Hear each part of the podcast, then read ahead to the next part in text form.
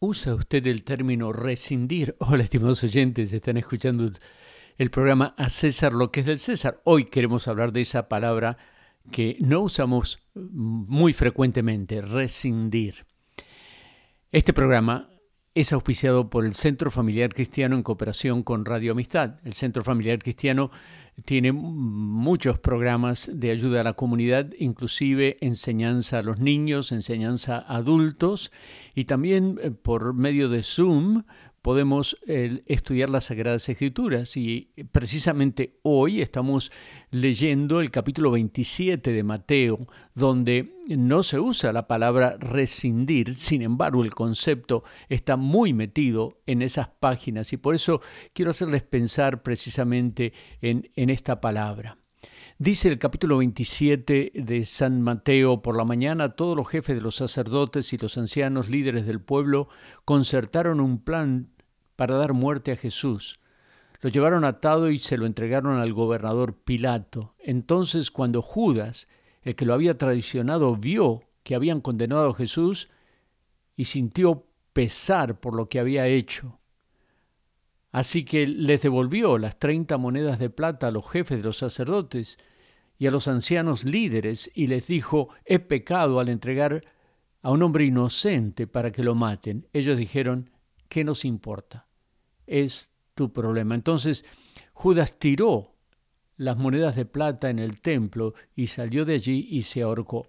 Rescindir es deshacer una transacción. Y la ley fiscal permite, durante el año en el cual se hace una transacción, volverse atrás y considerar como si nunca hubiese ocurrido.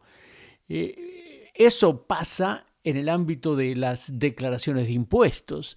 Eh, la ley en cuanto a las relaciones con otras personas es diferente, pero en cuanto a la ley fiscal uno puede rescindir durante el, dentro del mismo año una transacción y es como si nunca hubiese ocurrido. Sin embargo, eh, Judas no pudo hacer eso. Por eso es tan importante que nosotros vivamos una vida de la cual no tengamos nada que arrepentirnos. Porque Judas se arrepintió, sin embargo no pudo deshacer lo que había hecho. Tampoco tú puedes deshacer muchas de las cosas que has hecho. Fiscalmente es posible, pero en la práctica no puedes tomar las palabras que hablaste y, y pretender que nunca ocurrieron. Por eso, repito, es tan importante eh, vivir una vida que agrade a Dios, y lamentablemente ninguno de nosotros tiene la fuerza moral para poder acercarse a Dios de tal manera que lo pueda librar de todas las eh, acechanzas, de todas las caídas, de todos los tropezones de la vida.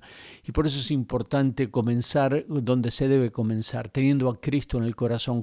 Judas nunca lo tuvo y por eso se perdió, pero tú, tú lo puedes recibir. Yo lo recibí hace muchos años, hice una oración así, Señor Jesús, Perdóname, soy pecador, te necesito.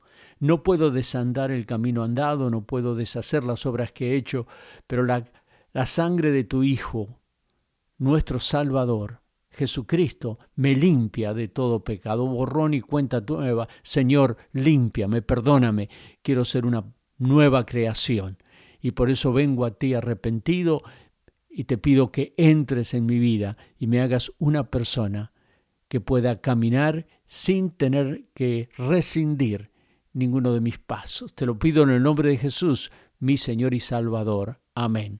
Centro Familiar Cristiano 281-340 y también en la página web www.centrofamiliarcristiano.net. Suscríbase.